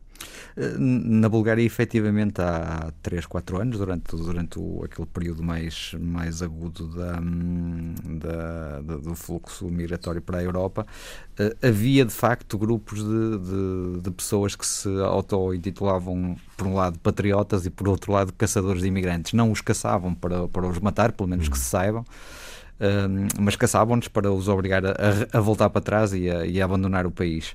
E no fundo foi, foi essa foi, foi essa foi o ponto de partida, foi o ponto de partida para, para, para criar esta, esta, esta história que claro, exagera, uh, exagera o. Exagera, talvez. Uh, espero, que, espero que ainda seja um exagero. Embora hum, de facto não estejamos em, em, em posição de, de, de, garantir que não, não, haja, não, não haja em algum ponto do mundo coisas destas a acontecer e, e foram acontecendo muitas vezes ao, lado, ao longo da história, no, no Ruanda, no, na, na Iugoslávia, como disseste há pouco. Nos Estados Unidos há notícia hum, deste tipo de coisa sim, na, sim, fronteira, sim, com na fronteira com o México. Claro que sim. Mais um pouco de Tropel. Novo livro de Manuel Jorge Marmelo, chancela Porto Editora. Temos, claro, o encargo e a enorme responsabilidade de defender a nossa grande nação e a integridade do continente contra as hordas de pretos e de pardos que vêm para usufruir daquilo que nos pertence e podendo para comerem as nossas mulheres e fazerem explodir bombas. Somos, dizia, os únicos que podem deter este tropel. Somos a guarda avançada da nossa civilização e do nosso modo de vida. Citava também o poema épico. Com bons golpes de espada e o sangue do malvado Moro, escreverei em vermelho o nome da minha glória. Para além disto, prosseguia, temos a obrigação de zelar pela boa consciência dos hipócritas e dos cínicos, a quem horroriza sequer imaginar o nosso labor patriótico. Eu dizia-lhe que não tinha a certeza de compreender aquilo que afirmava. É muito simples, continuava Emil. Os dissimulados que gostam de defender os direitos humanos, dos refugiados, Preferem, no fundo, não ter o aborrecimento de lidar com os problemas reais que os invasores provocam a partir do momento em que passam a viver nas nossas cidades, a pedir esmola nas ruas e a assaltar supermercados. Nem mesmo esses hipócritas gostam de ter os pretos nos seus bairros, dizia Emil. Ao fazer com que os invasores desapareçam, estamos, na verdade, a prestar um serviço aos filhos da puta que passam a vida a bater com a mão no peito e a defender que os migrantes são pessoas como nós e merecedoras da nossa complacência. Um problema que não se vê é um problema que não existe. E toda a gente fica satisfeita quando isso acontece. Garantia. É por isso que ninguém vem incomodar-nos. Preferem não tomar conhecimento daquilo que fazemos. Mesmo se o Clube dos Caçadores de Tsekeli, a mera ideia da nossa existência, os horroriza e repugna. Tropel de Manuel Jorge Marmelo. Há aqui também um, um desafio à nossa consciência. Tal como este personagem aponta, há algum cinismo, tal como já conversamos. A Europa varreu para debaixo do tapete, na maior parte dos casos, na maior percentagem do problema, a questão dos refugiados, não imaginando uh, este horror que nos é aqui descrito, mas todos nós, cidadãos europeus, temos uma cota parte de responsabilidade em cada morte que acontece no Mediterrâneo, em cada morte que acontece nestes campos de refugiados que foram criados para que a Europa não tivesse que lidar com este problema, Manuel Jorge Marmel? Eu creio que sim, eu, eu pessoalmente sinto-me também responsável como, como cidadão europeu que participa hum, regularmente em, em, eleições europeias, uh, sinto que o, que, que, que, que, os meus, que os meus concidadãos europeus não fazem o suficiente para exigir aos, ao, àqueles em quem confiam o voto um, uma solução clara, humana para este problema. Por isso é que o problema continua, porque não, não, ou seja, o problema está lá, mas não há do, do ponto de vista da, da, opinião pública europeia e de cada um dos cidadãos europeus a, a, urgência de, de, resolver este problema enquanto ele for um problema que possa ser que possa estar escondido debaixo do tapete. É, por muito sofrimento que causa, se o sofrimento não nos está a ser causado a nós, a, a, a tendência é sempre para, para para nos entretermos com outra coisa mais, mais amena em vez de, de, de darmos a este problema um, a dignidade que ele merece. É um livro que nos faz levantar essa questão. Então, e nós, então e eu, o que estamos a fazer, o que estou a fazer. Um livro que nos uh, dá retratos de extrema violência, ecos da realidade, Enquanto as mulheres refugiadas aqui são capturadas e violadas, eh, o burgomestre da cidade e líder deste grupo de homens recita o Cântico dos Cânticos. Eh, e há mais Bíblia ao longo da história, o Evangelho segundo São Mateus, por exemplo. Porque é que se usa tanto a Bíblia para os maiores horrores neste livro, Manuel Jorge Marmel? Eh, a Bíblia usa-se porque é uma história europeia e, por enquanto, a, a, religião católica ainda é maioritária na Europa e, portanto, é a religião que, de algum modo, também serve para enquadrar este género de, de, de atitudes de, dos líderes políticos hum, de, de extrema-direita e, e, autocráticos e, e xenófobos. Uh, se esta história fosse, fosse narrada num, num outro continente, num outro, num outro contexto uh, político-religioso, seria outro, seria livro, outro sagrado. livro sagrado, certamente.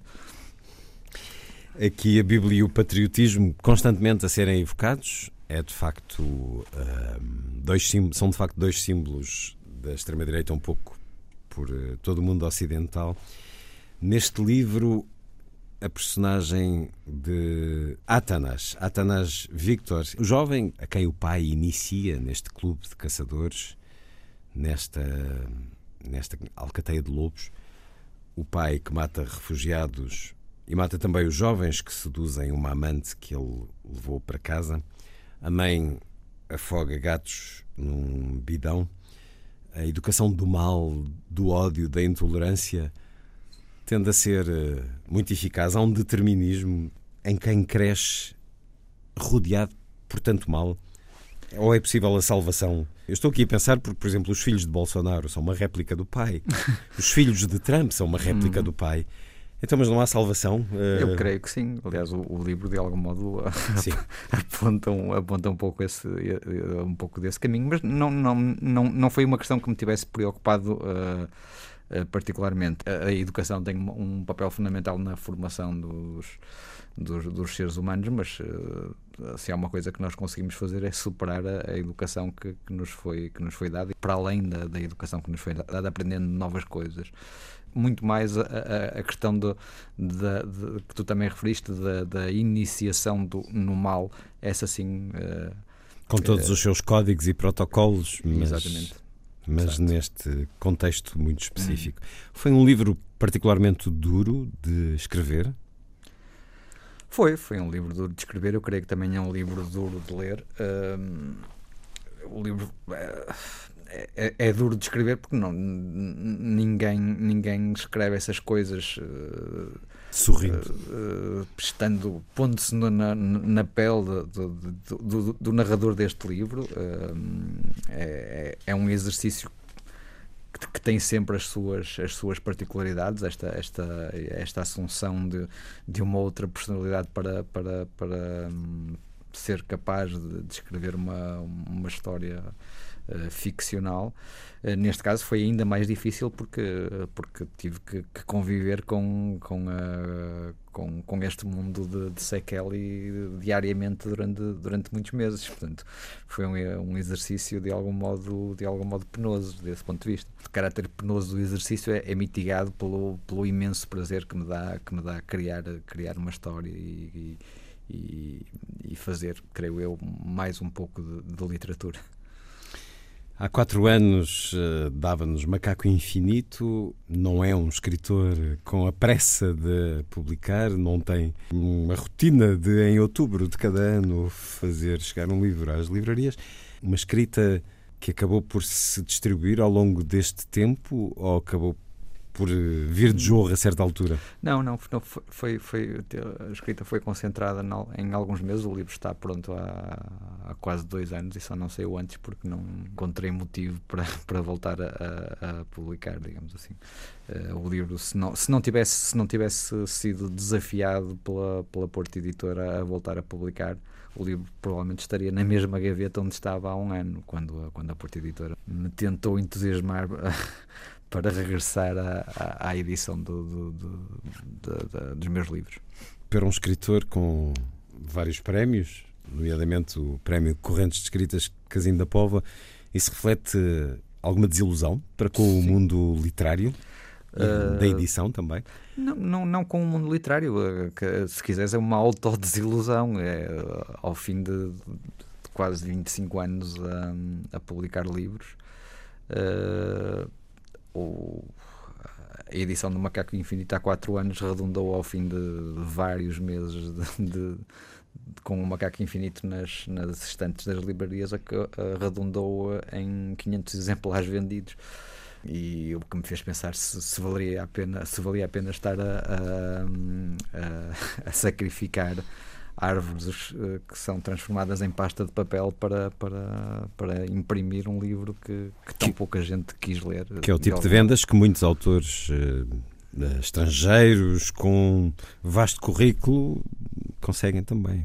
Sim, só, só que não, está, não está sozinho Manuel Jorge Marmelo. Os autores estrangeiros têm, têm têm a, a, vantagem de estar publicados em, noutros países. Em outros países. Tenho, tenho a noção que o, que o mercado português é, é pequeno e muito, e muito limitativo para quem, para quem procura de algum modo rentabilizar passo o, o, o, palavrão do, do economês. Um, mas para quem queira pelo menos uh, ter a satisfação de, de ver meses de trabalho uh, transformar-se depois em algum tipo de, de, de retribuição então escreveu Tropel com uh, a satisfação apenas da, da escrita, de fazer aquilo de que gosta, sem pensar naquilo que se tornou até uma obsessão para muitos, com a indústria da autopublicação, com várias editoras a prosperarem enquanto negócio que imprime e encaderna livros que os próprios autores pagam. Uh, Chamar-lhes editoras um pouco. Exato, mas, mas a verdade é que, é que lá estão, uh, na Feira do Livro, por exemplo, uhum. nas feiras do livro, mas escreveu, apesar da dureza, com a pura tranquilidade de quem está a fazer algo de que gosta e sem pensar. Absolutamente, mas, mas não, não, concebo, não concebo sequer a, a ideia de, de, de, o fazer de outro modo. Uh, foi assim com, com o Macaco Infinito, foi assim com, com o Tempo Morto em Bom Lugar, foi assim com uh, A Mentira Mil Vezes Repetida. Uh, Sinto-me absolutamente eh, livre, se calhar porque não, porque não tenho, porque não, por não ter precisamente grandes, grandes expectativas e, portanto, tenho muito pouco pouca probabilidade de, de decepcionar alguém. Se, se, se me decepcionar, será, se decepcionar alguém, serei quase certeza eu, e portanto tenho, tenho, sinto-me absolutamente livre para escrever uh, apenas os livros que quero, quando quero. Uh, não tenho nenhum tipo de pressão neste, neste momento, nem que na verdade creio que nunca, que nunca tive.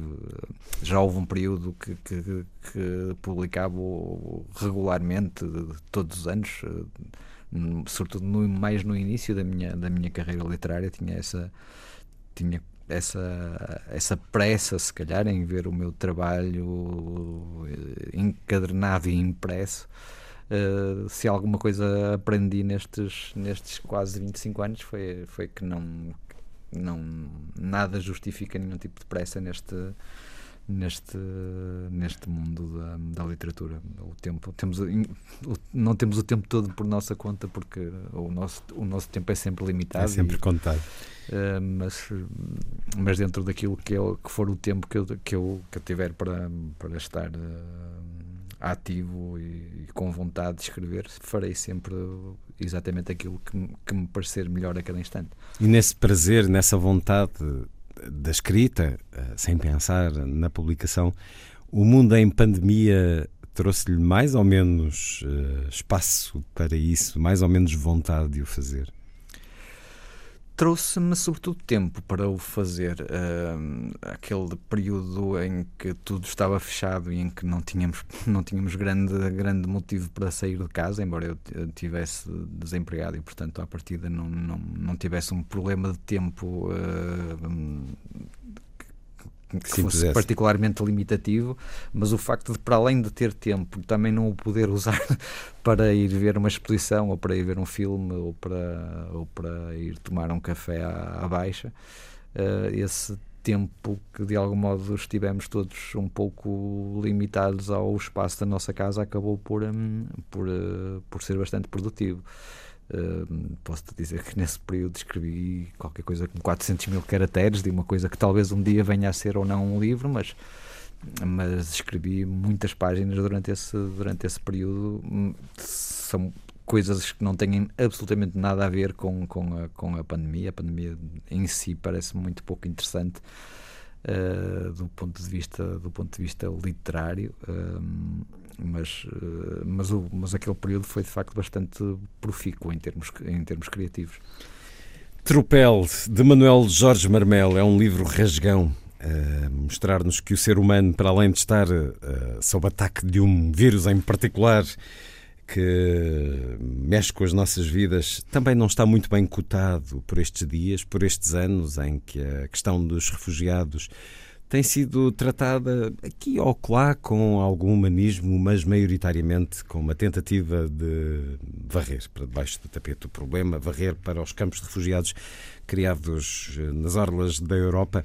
E é um livro que nos vem relembrar, neste cotidiano de parangonas e de notícias sobre o vírus, há a questão dos refugiados, há a questão da morte no Mediterrâneo. É algo que a humanidade não se pode esquecer e é algo que esta literatura de Manuel Jorge Marmelo, num romance notável, nos eh, vem relembrar, levando-nos até um mundo onde o mal impera. E é um mundo que, como começámos por escutar, pode ser ali para os lados de, de um leste, onde a extrema-direita se vai afirmando nos governos, ou pode ser aqui mesmo à porta da nossa casa. Tropel, de Manuel Jorge Marmelo, chancela Porto Editora, Manuel Jorge Marmel, muito obrigado por mais esta conversa. Muito obrigado rádio. pelo convite, Luís. É sempre um prazer conversar contigo sobre literatura.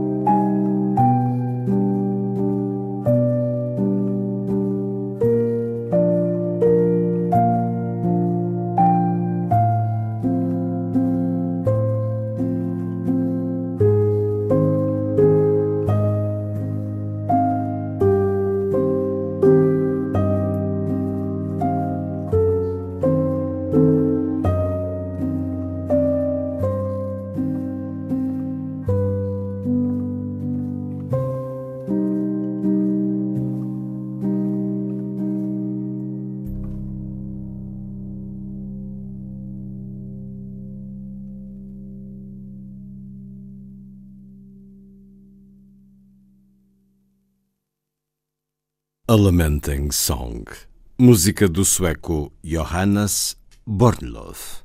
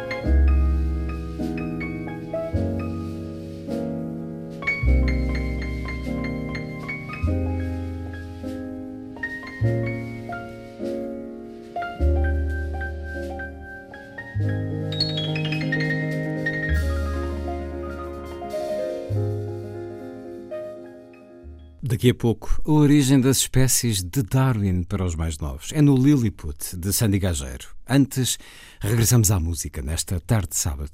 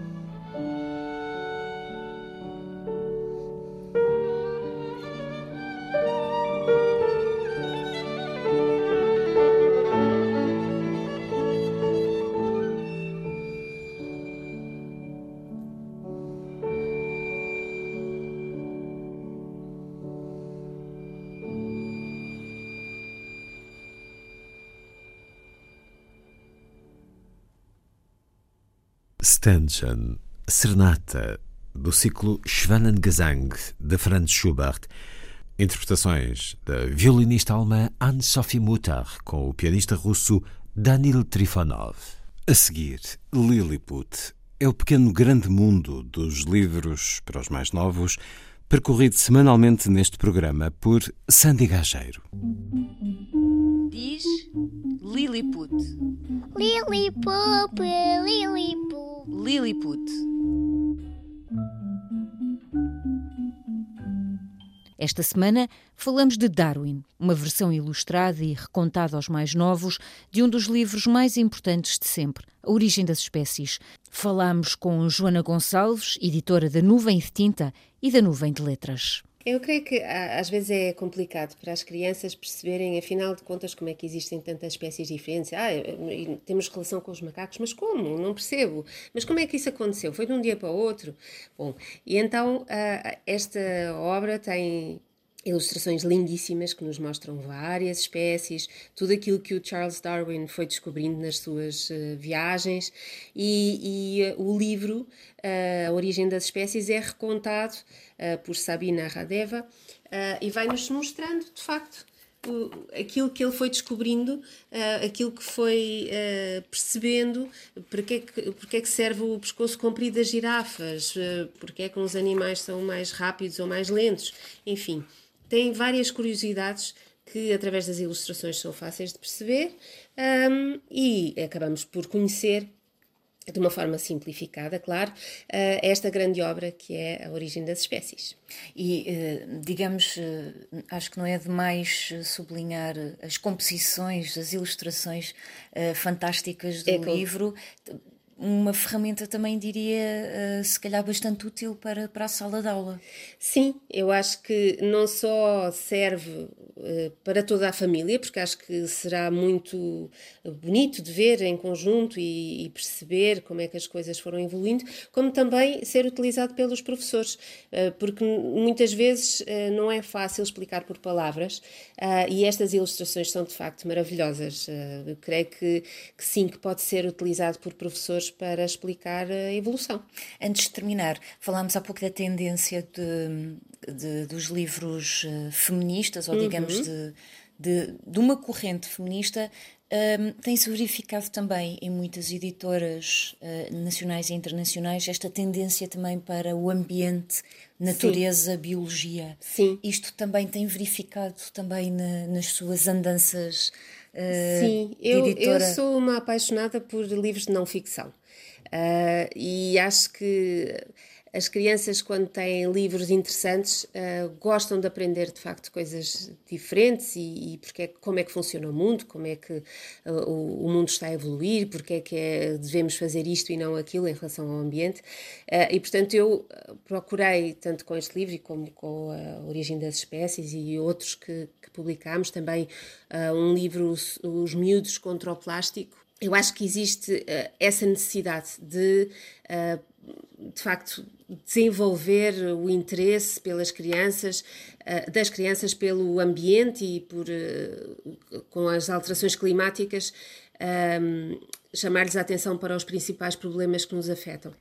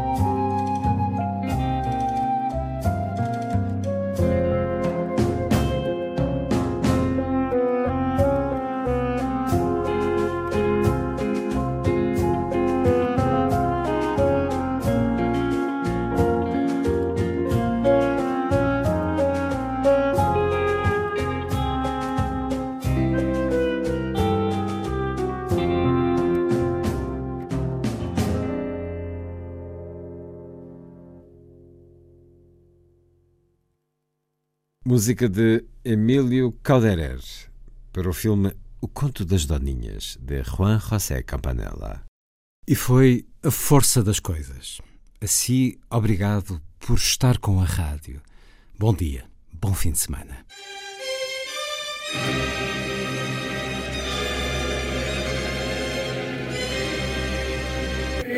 A força das coisas.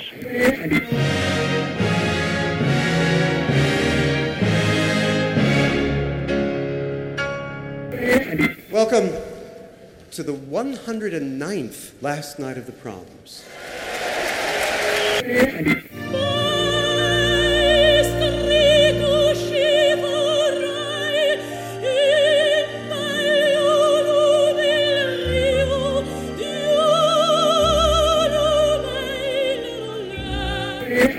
Com certeza. Bach, Mahler, Shostakovich.